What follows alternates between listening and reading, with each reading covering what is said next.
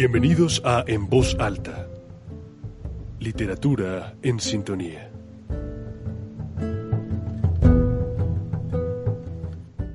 Bueno, buenos días a todos, buenas tardes. Eh, qué bueno tenerlos de nuevo en una nueva emisión, en una nueva temporada de nuestro programa en voz alta. Em, siempre los inicios nos, nos llenan de emoción y de nuevas experiencias y de nuevas cosas que queremos hacer y pues con el programa no es la excepción, les tenemos cosas muy, muy, muy chéveres preparadas para, para este nuevo año que comienza. Y, nada, de verdad que un placer tenerlos aquí en este nuevo horario. Em, saludar, saludar a, a, los de la mesa, cómo han estado. Simón, ¿qué tal tus vacaciones? ¿Pudiste leer harto? Cuéntanos. Hola Manu, hola a todos, la mesa de trabajo, nuestros oyentes. En efecto, tuve unas vacaciones en términos de lectura muy productivas. Creo que nunca antes había, le había dedicado tanto tiempo y por eso precisamente fueron unas vacaciones muy chéveres para mí. Y, y sí, nada, muy feliz también de empezar de nuevo el programa, empezar de nuevo mi último semestre de materias. Creo que también es el último para Jimmy. Jimmy, ¿tú cómo estás? ¿Qué tal todo? Hola, queridos oyentes, compañeros, compañeras de mesa. Un saludo. Eh, chévere volver a compartir con ustedes este pequeño espacio durante cada semana de nuestro semestre. Eh, bien, pues eh, yo la verdad no, no es que haya desaprovechado mi tiempo de lectura en vacaciones, sino que quizá me aparté un poco más de él, o por lo menos lo que en rigor suelo leer en la carrera. Y más bien, pues no sé, me, me aventuré a relajarme un rato y, leer otras cositas que siempre hace falta, digamos, para eh, tomar quizá con más eh, paciencia lo que se viene en el semestre, ¿no? Entonces, pues ese fue mi caso y sí, como mencionaba Simón, este también es mi último semestre de materias, al igual que mi compañera de semestre, Carolina. Carolina, ¿cómo estás? Hola Jimmy, hola a todos y hola a todas las personas que nos escuchan. Yo, pues muy feliz de volver otra vez a lo que nos gusta, como ustedes siempre dicen. Y sí, también es mi último semestre de materias, pues ojalá que sea mi último semestre de materias eh, y no me escache por ahí en alguna. Eh, pero bueno, en todo caso tuve unas vacaciones súper chéveres, pude leer, pude descansar eh, un, rato largo también pude adelantar cosas para este semestre, entonces creo que ya entro refrescada por aquí. Pero también quería preguntarle a la señorita Laura López Lemos cómo le fue en esas vacaciones. ¿Estuvieron chics o no estuvieron chics? Hola amigos, pues em, estuve corriendo bastante porque pues yo inicio práctica, también es mi último semestre ya antes del grado.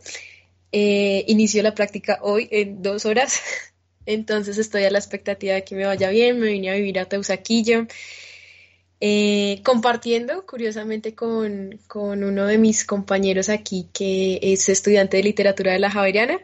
Entonces, ha sido una experiencia enriquecedora estos 15 días, han sido bastante volátiles pero sí, igual tuve mm, en diciembre un tiempo para, para escuchar un audiolibro que es el que voy a comentar el día de hoy y estuvo relajante, estuvo muy bien, estoy a la expectativa de todo. ¿Cómo está Manuela? Manuela no nos ha hablado de cómo ha estado. Eh, bueno, yo estuve muy bien, mis vacaciones eh, estuvieron muy chéveres, precisamente por toda esta eh, coyuntura que estamos viviendo, ¿no? De la pandemia. Eh, tuve más tiempo de lo ordinario para leer y eso me hizo muy, muy feliz, muy, muy feliz de verdad. Encontré libros muy bonitos, muy chéveres em, y, bueno, fueron unas vacaciones bien aprovechadas, hice cursos de Excel. bueno, ahí traté de, compensar la falta de salir a la calle con otras cosas y, bueno, fue, fue, una, fue una experiencia chévere en medio de todo. Y bueno, precisamente em, con todo esto de las vacaciones, y que tuvimos más tiempo de lo ordinario, ¿no? Cuando estamos en medio, del, en medio del semestre, que tenemos que hacer miles de cosas y entregar trabajos, etcétera, etcétera, leer se vuelve, em, complicado, ¿no? Y uno tiene que obligarse a sí mismo a no dejar morir el hábito de la lectura.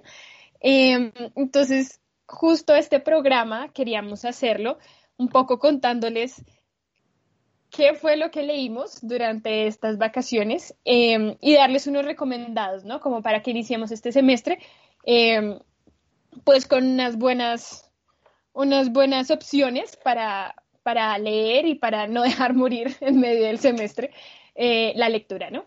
Entonces es un programa que me emociona mucho, este tipo de programas donde cada uno trae lo que, lo que le gusta, siempre son muy amenos.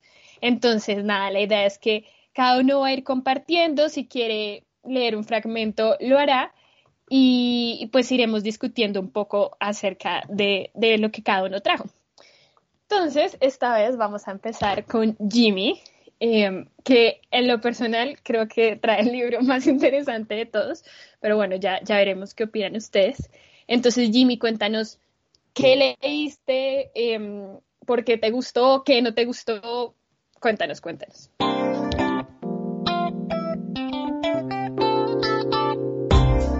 Hoy en En Voz Alta, una eclesia sobre... Pues eh, yo me animé más estas vacaciones a la poesía, pues digamos que lo que uno suele leer más que todo es narrativa, pero pues no sé, de la pandemia quizá como que me ha acercado muchísimo más a ella. Eh, y ya tenía este librito, digamos, guardado bastante tiempo que es Poeta en Nueva York, de Federico García Lorca. De García Lorca solo había leído las obras de teatro, incluso ya teníamos, eh, ya habíamos hablado de una de ellas, pues por si nuestros oyentes quieren oír, del episodio que habíamos hecho sobre García Lorca, pero eh, como tal, digamos, a su poesía un poco me había acercado.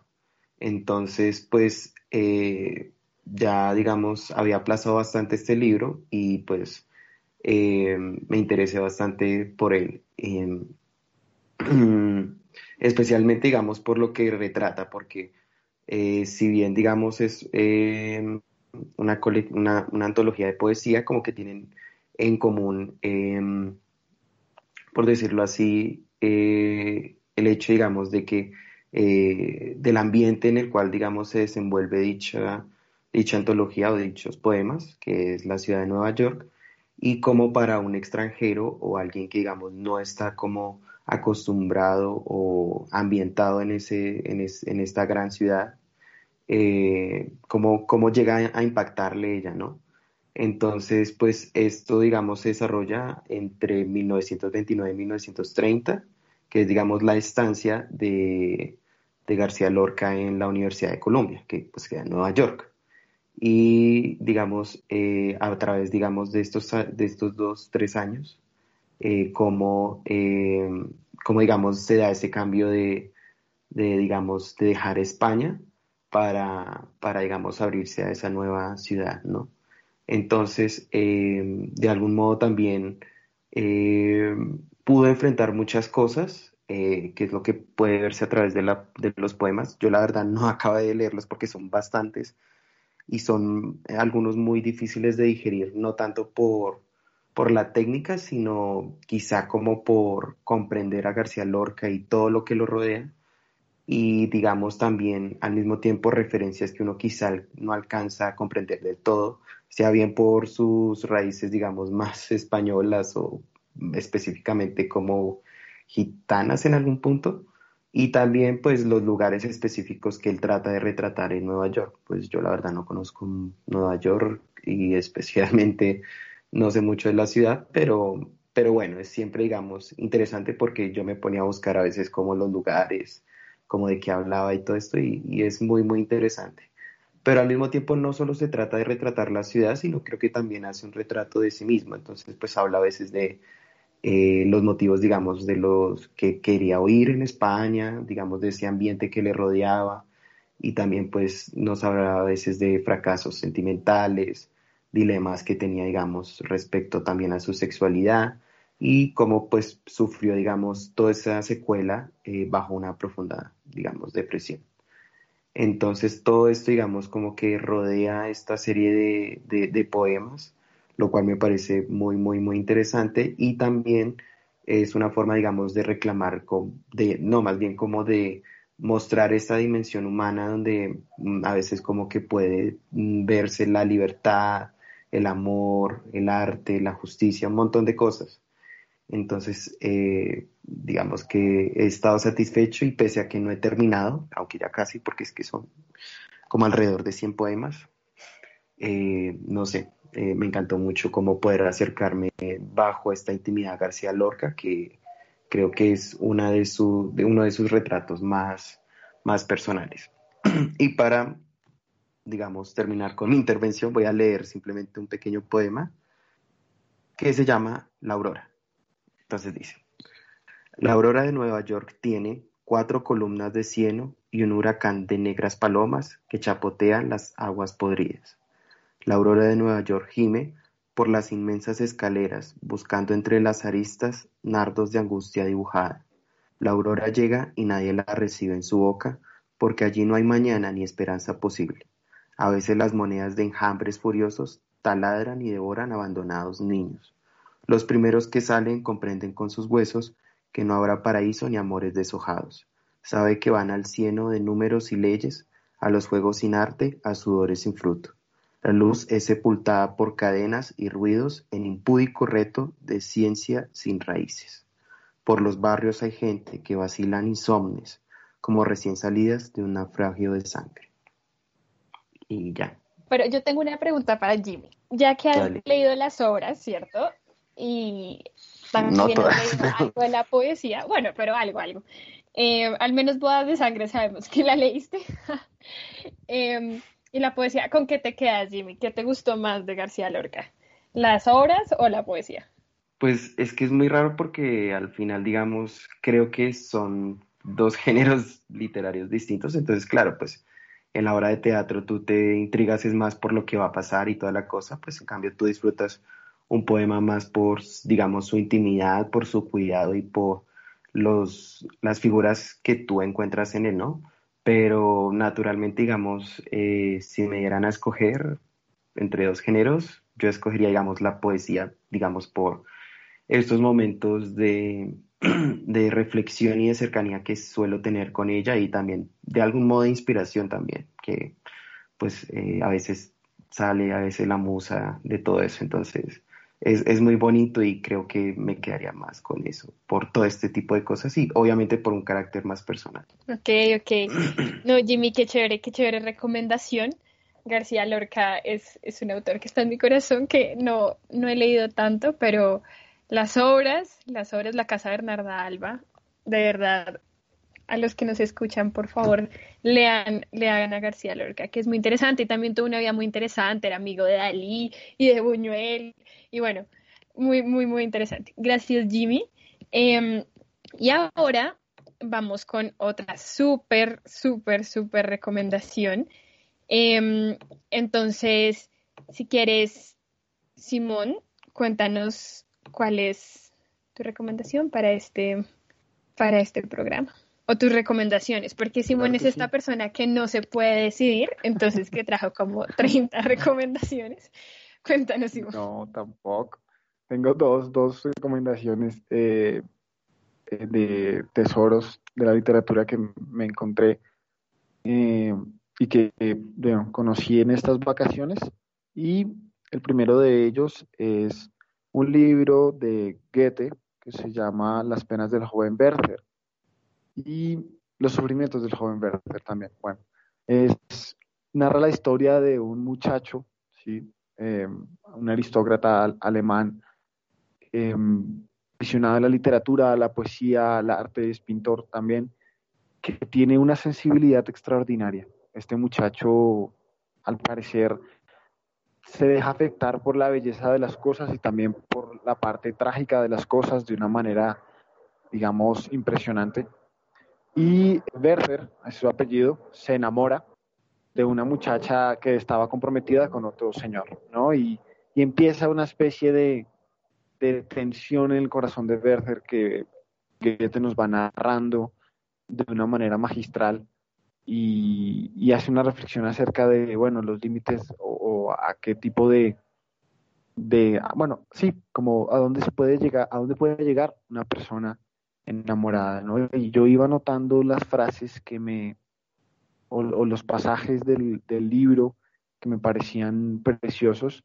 Y el que les voy a leer ahora es un fragmento en el que Werther está haciendo una reflexión porque un amigo de él se suicida y empieza a pensar que mm, es triste como muchas personas empiezan a criticar, ¿no? O a, o sí, a señalar las falencias de una persona que, son, que toma ese tipo de decisiones, ¿no? Y él se compadece y, piensa en que una persona así de atormentada es similar a una persona enferma, ¿no? Y, y, nos, y si nosotros no sabemos de que están enfermas las personas, tampoco podemos empezar a juzgar eh, qué tipo de decisiones toman eh, cuando están envueltos en un torbellino de emoción. Y dice así, cada paso que avanzan sus pies por el camino sin abrir es una gota de alivio para su alma angustiada. Con cada día que tarda en el viaje, su corazón se somete con más facilidad a muchas opresiones. Y hay que llamar a esto locura, vosotros, los tratantes de palabras en vuestras butacas, locura. Oh Dios, tú ves mis lágrimas, tú ves sus lágrimas, tú que hiciste al hombre tan pobre, habrías de darle también hermanos que le arrebataran su poco de pobreza, el poco de confianza que tiene en ti, que eres todo amor, pues la confianza es una raíz curativa en las lágrimas de la vida. ¿Qué es sino confianza en ti, de que en todo lo que nos rodea has puesto fuerza curativa y aliviadora, que necesitamos a todas horas?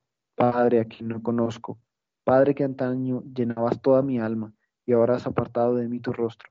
Llámame a ti, no calles más, esta alma sedienta no soporta tu silencio. El mundo es lo mismo por todas partes, recompensa y gozo, por el esfuerzo y por el trabajo.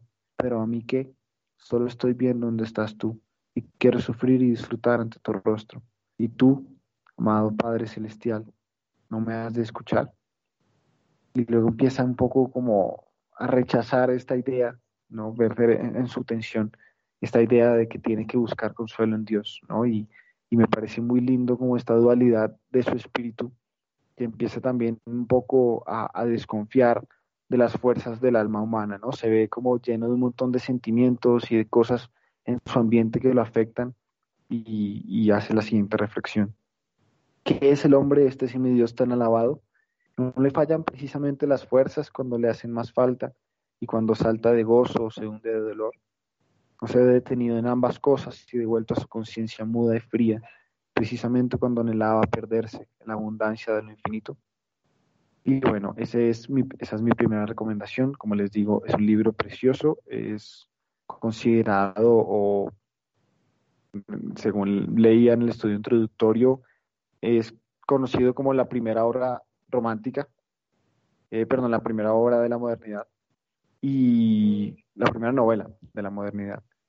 Y es imperdible, de verdad, vayan y lo leen. Y el último, ya rápidamente, son los cuentos completos de Oscar Wilde, eh, que vaya que me encantaron. Ya había leído algunos que son como a los que quizás uno pueda estar más acostumbrado, que puede ser El Ruiseñor y la Rosa, El Gigante Egoísta, eh, este del Príncipe y la Golondrina, que ahora no recuerdo muy bien cuál es el título, no sé si es El Príncipe Feliz que son conmovedores, preciosos, pero Wilde también escribió un montón de cuentos que no tienen como este aspecto eh, que trata temas de la moral, sino que son puramente irónicos, ¿no? Y, y también tiene algo muy interesante y es que hace cuentos slash ensayos. Y uno de ellos se llama El retrato del señor W.H., que cuenta la, que es como una especie de teoría enmarcada en un cuento de quién era el destinatario de los sonetos de Shakespeare que leímos hace tiempo, ¿no? Y que como ya saben a mí me gustan mucho. Y es Wilde contándonos, eh, como si fuera una historia, su propia teoría de que Shakespeare le escribió los sonetos a un actor de su compañía de actores, del cual, mm, al cual admiraba muchísimo, ¿sí? Por su belleza y por la manera en la que podía llevar a cabo los papeles que Shakespeare le escribía. Y, pero bueno, no quiero leerles al respecto de ese cuento, solo quería mencionarlo. Eh, el pasaje que les voy a compartir es un pasaje muy, muy bonito de unos poemas de Wilde que se llaman poemas en prosa, que es un giro alrededor del mito de Narciso. ¿no? Ya saben que Narciso, pues bueno, es eh, el, mito cuenta que se miraba a un estanque porque estaba enamorado de su propia belleza y al final ah, murió ahogado. Pues bueno, este poema corto dice así. Cuando Narciso murió, el estanque de sus arrobamientos se convirtió de ánfora de agua dulce en ánfora de lágrimas saladas, y las oreades acudieron llorando por el bosque a cantar junto al estanque y a consolarlo. Y al ver que el estanque se había convertido de ánfora de agua dulce en ánfora de agua salada, soltaron los bucles verdosos de sus cabelleras y le gritaron al estanque. No nos sorprende que llores así por Narciso, que era tan bello y le encantaba mirarse en ti. Y el estanque dice, pero ¿era tan bello Narciso? ¿Quién mejor que tú podría saberlo? respondieron las oreades. Él nos desdeñaba, pero te cortejaba a ti, oh estanque, dejando reposar sus ojos sobre tu superficie y contemplando su belleza en el espejo de tus aguas. Y el estanque contestó, amaba yo a Narciso porque, cuando se inclinaba en mi orilla y dejaba reposar sus ojos sobre mi superficie, en el espejo de sus ojos veía yo reflejada mi propia belleza. Y bueno, eso es lo que les tengo que compartir por hoy. Son tremendas recomendaciones, tremendas, tremendas. Em, las penas del joven Werther, yo las leí cuando estaba en el colegio em, y son muy bonitas, son muy bonitas. El joven Werther es muy dramático, así el espíritu romántico, pero es un libro súper chévere. Y pues Oscar Wilde es definitivamente un autor increíble. No sé, Lau, yo creo que Lau nos puede decir qué, qué, opina de, estas dos de estas dos recomendaciones de Simón. Yo presiento que a Lau le gusta Oscar Wilde, pero no sé, cuéntanos, Lau. Sí, pues no he leído tantas cosas y algunos cuentos de, de Oscar Wilde. Es, les estaba escribiendo por el chat que había, me recordaba mi infancia. El primer libro que me regalaron me, no sé si ustedes se llegan a, acordar cuando empezó la implementación de Transmilenio, antes dejaban libros en las sillas. Cuando dejaban esos libros en las sillas, la idea era que uno los terminaba de leer y luego volvía a dejar el libro en la silla para que otra persona lo, lo tuviera. Eh, esa fue una campaña, yo no me acuerdo de qué alcaldía, pero fue cuando, cuando se empezó pues todo lo, lo, lo de Transmilenio. Por acá tenía el libro, no lo veo, pero sí.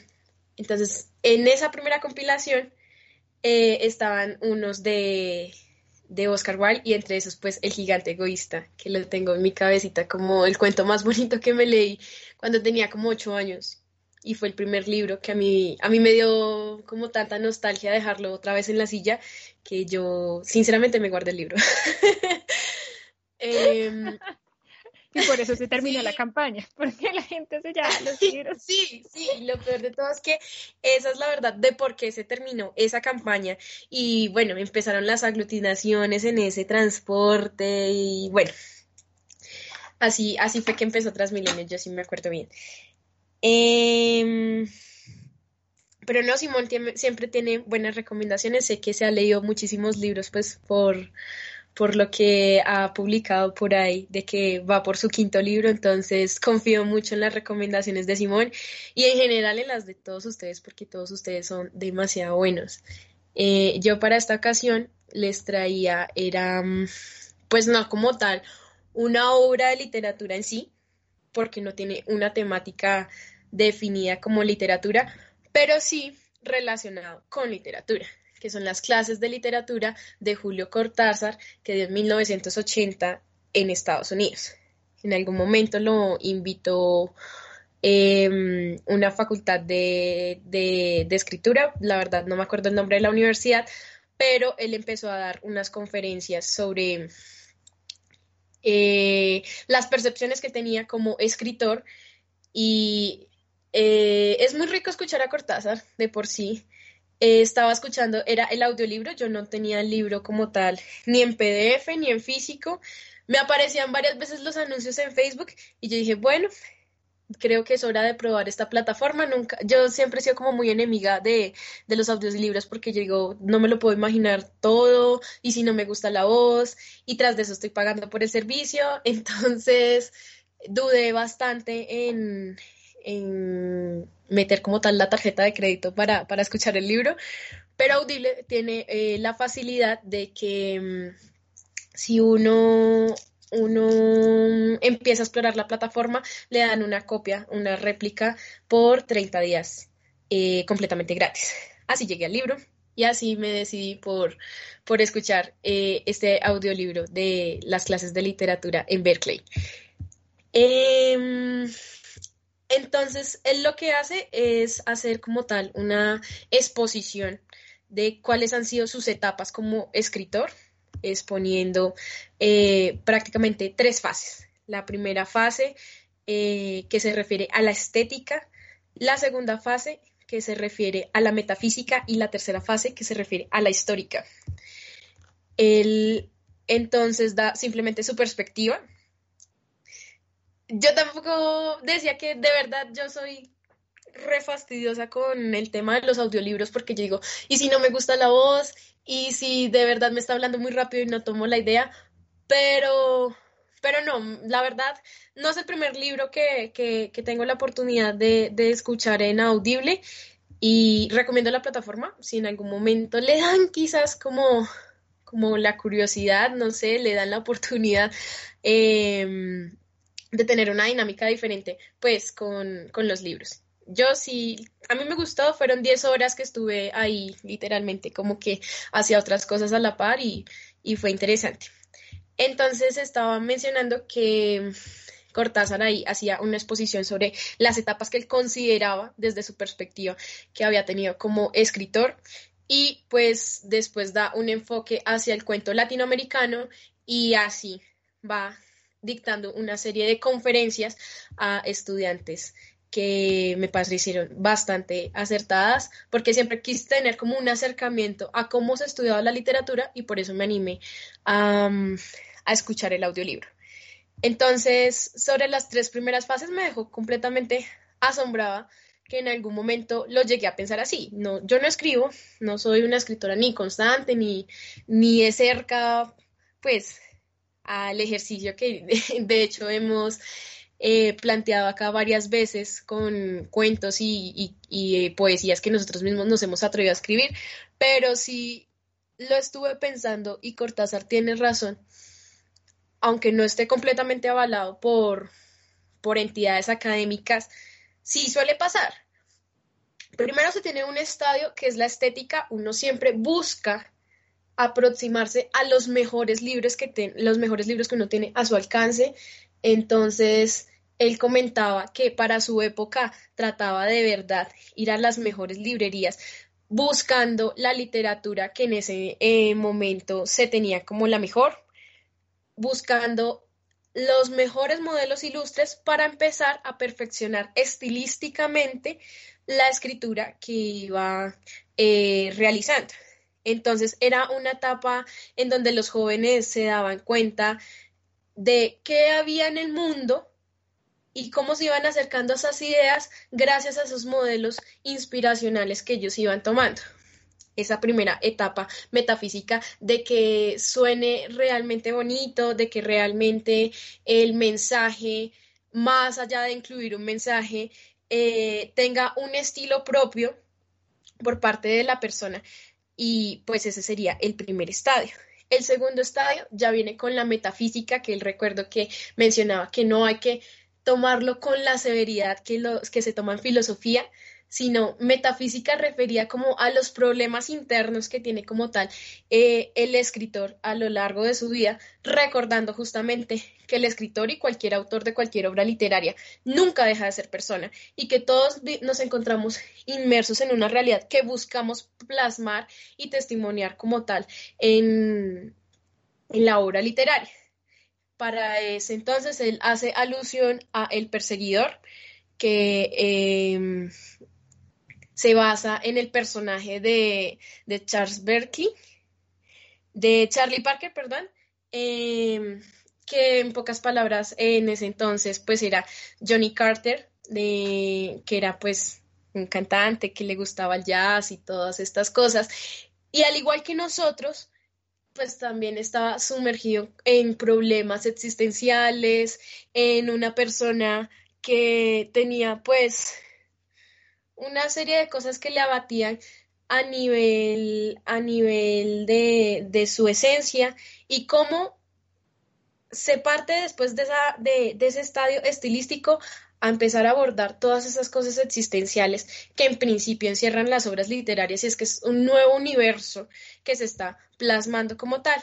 Y él dice que la última parte que él pudo formar ya cuando empezó y estalló todo lo que, lo que fue con la revolución cubana es, es el estadio histórico, en donde él dice que se vio como en ese papel de querer plasmar o de querer entregarse y sentirse como un ciudadano del mundo, de que esas cosas que estaban pasando en Argelia, en Cuba y demás le competían a sí mismo porque era una persona eh, en el mundo, una persona que era de Argentina y que todos esos temas políticos y demás lo fueron envolviendo.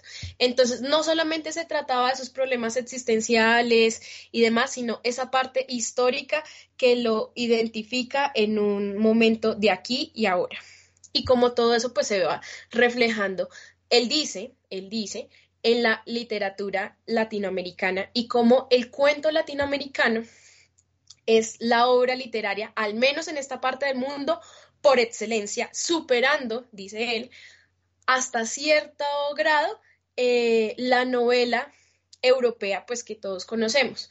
La novela, pues siendo en esencia la obra literaria, como decía, creo que él citaba a Unamuno, porque mencionaba que es donde más coinciden todos los elementos literarios, la historia, justamente para plasmar el mejor modo posible. Ahí entonces empieza a entrarse en todo lo que es el cuento latinoamericano y cómo, aunque acá en esta parte, en este continente, han habido también cierta serie de novelas, eh, todo escritor latinoamericano eh, sí ha tenido, justamente por, por ese género literario que es el cuento, un acercamiento, aunque sea efímero y pequeño, con el cuento. Entonces empieza a hablar sobre ciertos cuentos de Borges, empieza a hablar sobre ciertos cuentos de él, eh, y va como haciendo todo un recorrido por el continente, bajando por Uruguay con Onetti, subiendo otra vez por Mario Mendoza, y así diciendo que se creó tal nivel y tal magnitud de género que se considera el cuento latinoamericano un género completamente disruptivo a nivel mundial y que enriquece toda la literatura universal. Entonces, me pareció impresionante, empieza a ser después como todo un recorrido por el realismo, eh, yendo desde Fall Faulkner en, en Estados Unidos y luego empieza a hablar como de la musicalidad en la literatura y como hay ciertas palabras justamente por cómo suenan, por cómo las vamos pronunciando y cómo se van plasmando en esa belleza que busca estructurar todo un discurso, eh, pues sí, se entienden como cierta musicalidad y pues termina con ciertas reflexiones nuevamente sobre el cuento latinoamericano.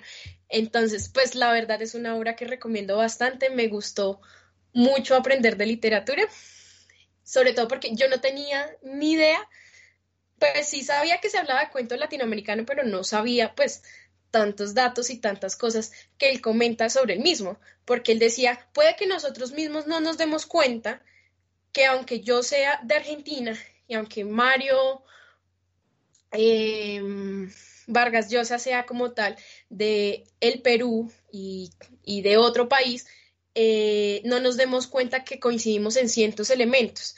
Pero si nosotros proyectamos nuestras obras literarias a otra parte del mundo, sí se van a dar cuenta sí se van a dar cuenta y va a distar muchísimo de la literatura asiática, muchísimo y es ahí justamente en donde empieza todo, inclusive un fenómeno y el boom latinoamericano al que pues tanto se hace referencia en, en la literatura. Entonces que como, wow, no sabía eso. Ya la última parte que a mí me pareció también que me explotó la cabeza, que me pareció increíble, es que él decía, en la novela eh, es impresionante pues todas las cosas que tienen que coincidir para que sea una gran obra, pero el final siempre queda abierto, aunque la, novela finalice ahí. La novela puede ser una compilación eh, de 500 páginas, de 1000 páginas y así, pero siempre la extensión va a ser muchísimo más larga, pueden haber muchos más personajes, muchos más entornos, muchos más caracteres psicológicos y demás que se envuelven dentro de la misma obra, pero en el cuento no. En el cuento tiene que haber tal nivel como de exactitud que el final siempre, el final siempre quede cerrado. En la novela inclusive se llega a sopesar si el escritor después quiere continuar a hacer un segundo tomo, a continuar la historia o hacer otra cosa. En el cuento uno siempre sabe que va a ser algo muy cortico, que los personajes no se pueden incluir muchísimos personajes ni tantos entornos y esa es la magia que tiene y la diferencia que para él dista entre lo que es un cuento y una novela. Y es que el cuento es permite muchísimas recreaciones de muchas cosas, es una testimonialidad también del, escritor y todo lo que quiera plasmar, pero siempre el final es cerrado. Uno sabe que el, cuento va hasta ahí y ya. Entonces, que como, wow, tampoco sabía eso. Entonces, no, lo, lo, recomiendo completamente, de verdad. Más si lo quieren escuchar en audible, creo que por ahí también está en PDF, entonces, de verdad, muy recomendado. Lau, tu recomendación se escucha demasiado interesante, verdad, muchas gracias. Em, yo les cuento que con Cortázar sufrí en el colegio. Em, nos pusieron a leer bestiario en once. Y eh, yo amo leer, amo leer desde que soy muy chiquita, yo no tenía problema con los libros del colegio, pero Cortázar escribe muy raro, Dios mío. Ahorita les preguntaré a, algunos de ustedes qué piensan, pero a mí Cortázar eh, me costaba mucho, había un, había un cuento en especial que se llamaba Lejana. No sé si alguno lo habrá leído, léalo. Es, es una mujer, ¿no? Que parece que tiene un, alguna enfermedad. Eh, mental o, algo así, es como estar dentro de su cabeza y es absolutamente desconcertante. Entonces a mí Cortázar me costaba mucho. Luego lo conocí un poco más. Eh, hay cuentos de él que me encantan, Limpiadores de Estrellas me encanta, pero bueno, es un autor bien interesante, qué chévere todo lo que, todo lo que nos puede decir sobre la escritura, qué, privilegio. Gracias Lau por esa recomendación. Y antes de pasar a Caro, que tiene una, un súper libro, eh, quería preguntarle... Eh, a Jimmy, a Jimmy eh, ¿cuál, cuál, ha sido su, su, su experiencia con Cortázar. ¿Te ha gustado, Jimmy? ¿No? ¿Lo has leído? ¿Qué tal? No, la verdad, Cortázar no lo he leído con mucha atención. O sea, pues siempre están, digamos, sus obras como más divulgadas como, como que, como Rayuela, pero la verdad no ha sido un autor al que me he acercado aunque obviamente sí he mirado su escritura muy peculiar, digámoslo así. Y pues como todos estos elementos y todo este tipo de palabras como sopa de letras que, empieza, digamos, a, a anotar pues en su texto y como, no sé, yo creo que al final hace también un tipo de juego con todos esos elementos, con todas estas palabras que lo obligan no solo a uno a ir al diccionario, sino quizá ver que las palabras no son del todo como aisladas. O sea, como que estaría incluso mal ir al diccionario, diría de algún modo. Pues porque todas arman de algún modo como algún tipo de hilo conductor o cierta como coherencia. Entonces supongo que quizá ahí está el reto, pero la verdad no, no, no conozco mucho a Cortázar. Cortázar. Ok, gracias Jimmy. Cata, Cata, una una de las integrantes de este, de este maravilloso programa que no estaba hoy, leyó Rayuela y le encantó. Vamos a tener que preguntarle el próximo programa. Eh, Simón, yo recuerdo que a ti te gustan las instrucciones de Cortázar que, que tiene, em, pero no sé, ¿nos podrías contar un poco al respecto? Claro, claro que sí. Instrucciones es un capítulo de, o por decirlo así, sí, un capítulo de un libro de cuentos de Cortázar que se llama Historias de Cronopios y de Famas, ¿sí? Y es, es muy chévere, también tiene partes muy raras, ¿sí? Hay, por ejemplo, uno que se llama Instrucciones para matar hormigas en Roma, ¿sí? Que es literalmente eso, pero no, no, no literalmente como paso a paso, sino es toda una especie de construcción metafórica, mitológica, en el que el tema son las hormigas de Roma, y, cómo afectan las fuentes de la ciudad. Y, Tiene otra que es instrucciones para interpretar pinturas famosas, en las que coge tres pinturas famosas de las que ahora no me acuerdo, y hace una interpretación también metafórica, fantástica, extraña, sí, son cuentos que que leer muchas veces, pero tiene estos cuentos súper divertidos, súper también conmovedores en ocasiones, eh, como instrucciones, instrucciones para llorar, instrucciones para subir una escalera, y el clásico que si no lo han leído tienen que leerlo, que se llama Instrucciones para darle cuerda, oh, perdón, sí, instrucciones para, para darle cuerda a un reloj, en el que la reflexión que hace al final Cortázar es que cuando a ti te regalan un reloj, te regalan, eres tú el que está siendo regalado porque ahora eres esclavo del reloj que te, une a la inclemencia del tiempo que pasa. Entonces tiene como esta manera de ver las cosas cotidianas muy linda, muy recomendado y gracias Lau por esa, ese dato, no sabía que estaban publicadas sus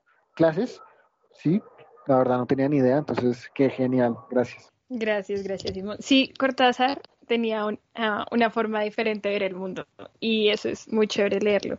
Así a uno no le guste tanto su prosa, es, es, alguien al que uno tiene que leer sí o sí. Entonces, Lau, muchas gracias. Y ahora viene Caro con la mejor autora del mundo, con un libro que yo también me leí de vacaciones, así que estoy demasiado emocionada.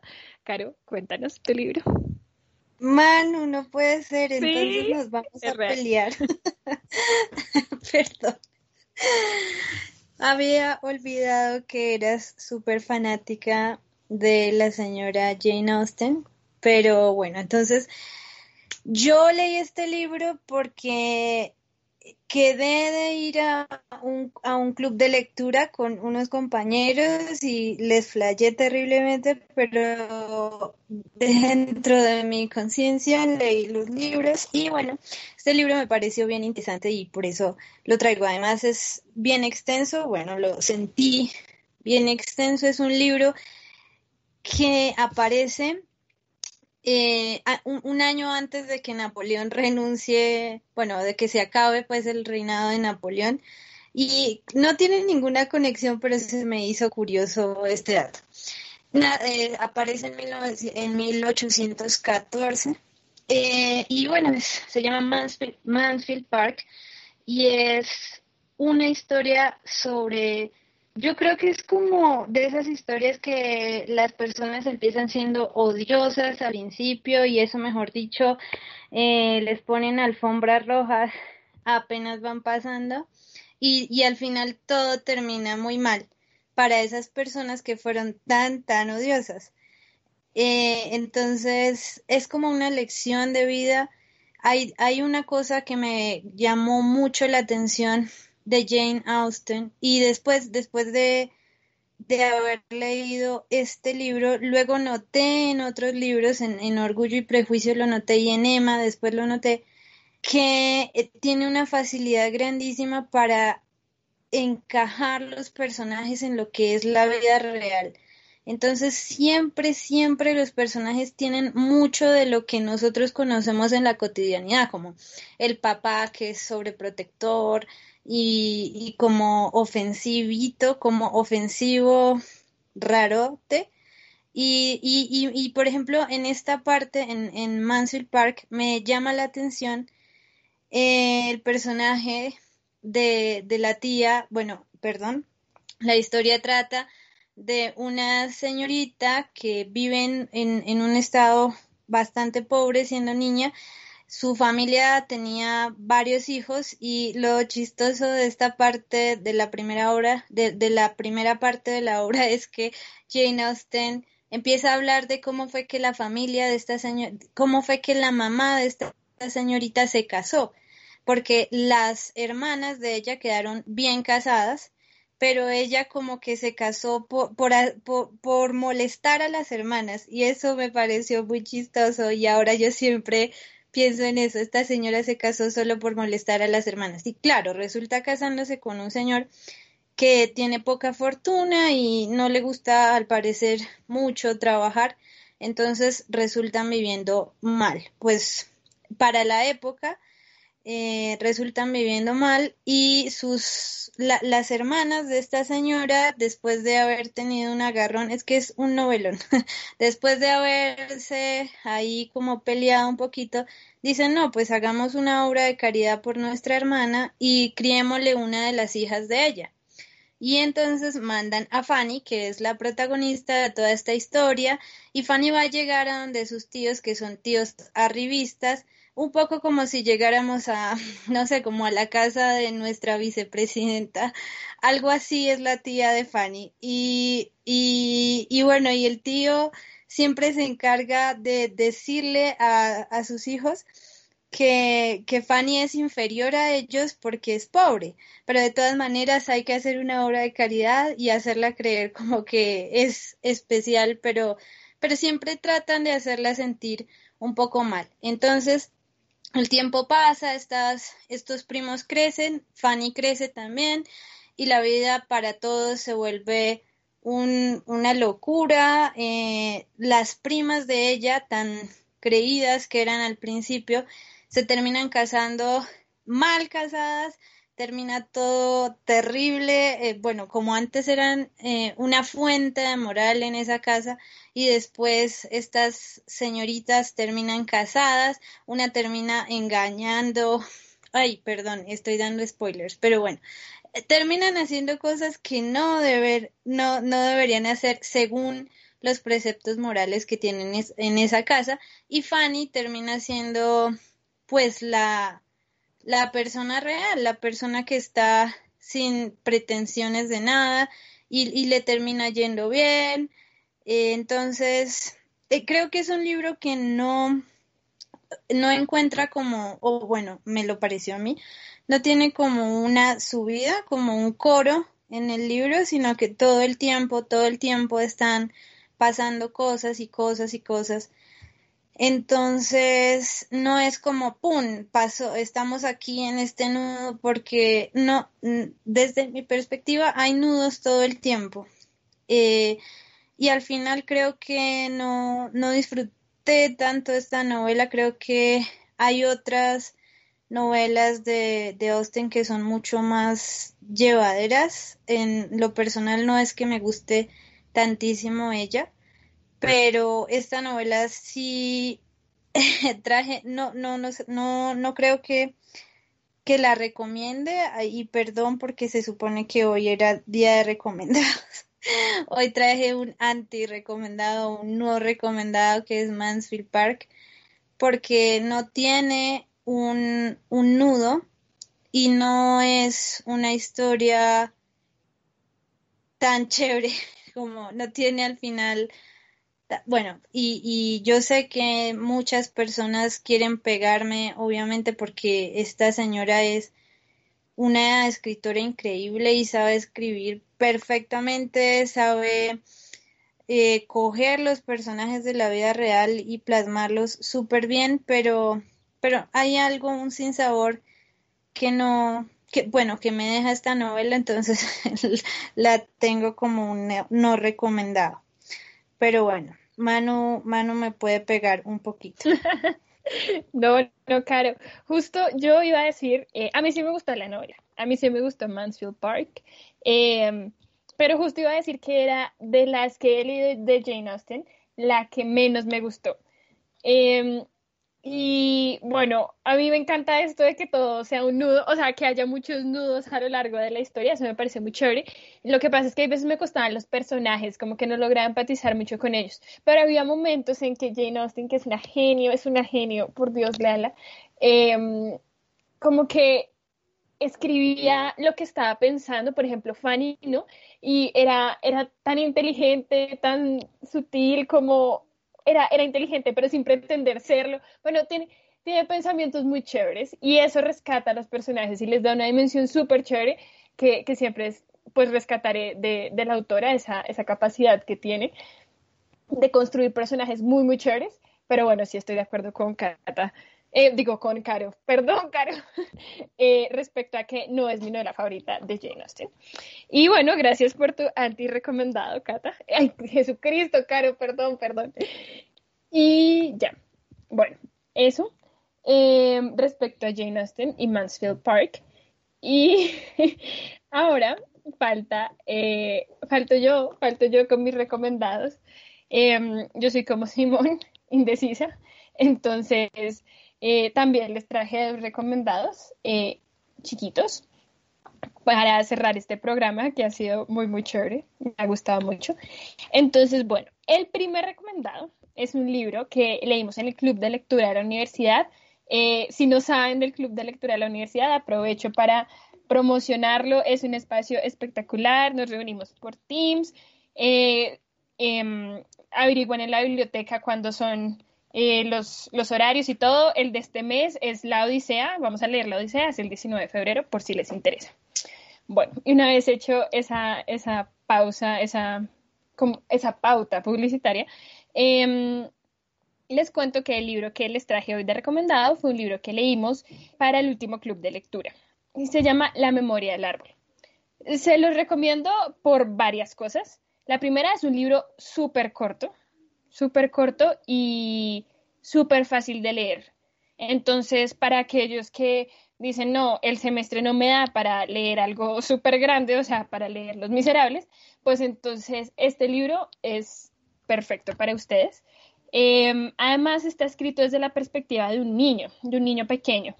Eh, lo cual lo hace muy llevadero, no está lleno de palabras difíciles, eh, ni de pensamientos demasiado elaborados o, cosas así, em, aunque sí de pensamientos muy profundos, ¿no? Pero no es enredado y, es como un, aire fresco, em, muy, muy bonito.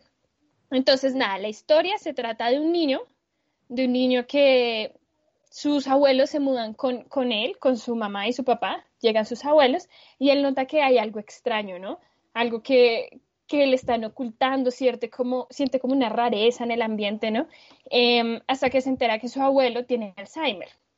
Y cuentan todo lo que pasa en esa nueva convivencia ¿no? Pues con su abuelo y con su abuela y pues todas estas interacciones nuevas, la cuentan desde, desde sus ojos de niño.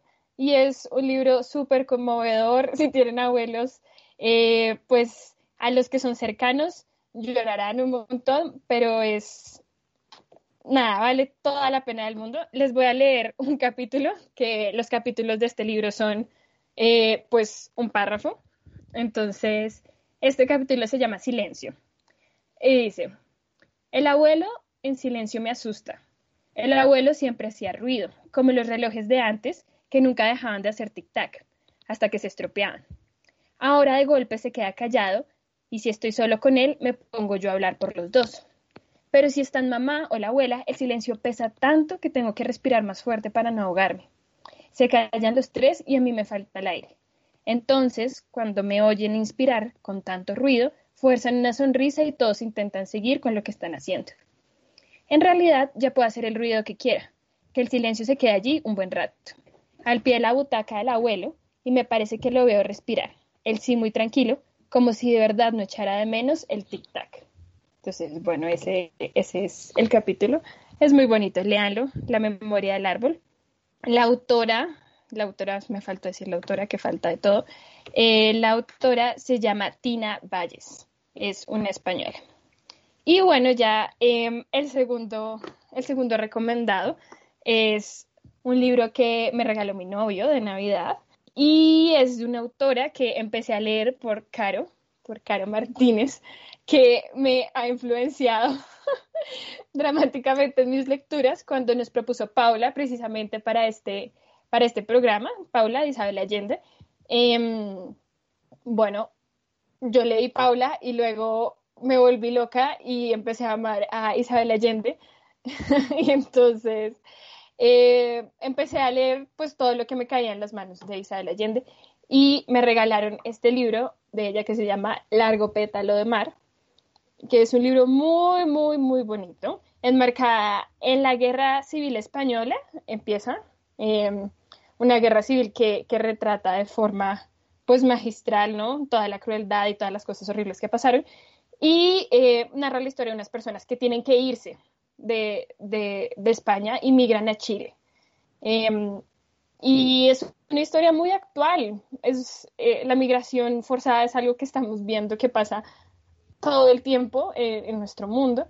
Em, y es muy conmovedor ver todo lo que implica eso y, y, cómo se adaptan las personas y ese dolor de patria y el encontrar una patria nueva. Bueno, es un libro muy, muy bonito, muy actual, eh, súper recomendado. Isabel Allende escribe muy bonito. Y si les interesa como todas estas cosas de política eh, y, quieren llenarse como de ese tipo de, de información de forma amena, eh, sí, sobre la guerra civil española, sobre el golpe de Estado en Chile, eh, la subida de Pinochet al poder, todas esas cosas, bueno, este es su libro, súper, súper recomendado. Em, y bueno, ya, ya se nos acabó el programa. Eh, fue un excelente primer programa. Em, espero que les haya gustado, que se hayan animado a leer eh, pues alguno de los libros que les recomendamos o anti-recomendamos en el caso de, de Caro. Em, y que no se dejen, que no se dejen ahogar por el semestre, ¿no? Siempre hay que sacarle un tiempito a la lectura. Y bueno, esperamos verlos, o oírnos más bien, todos los martes a las 12, de 12 a 1. Em, y, y nada, nos vemos dentro de ocho días.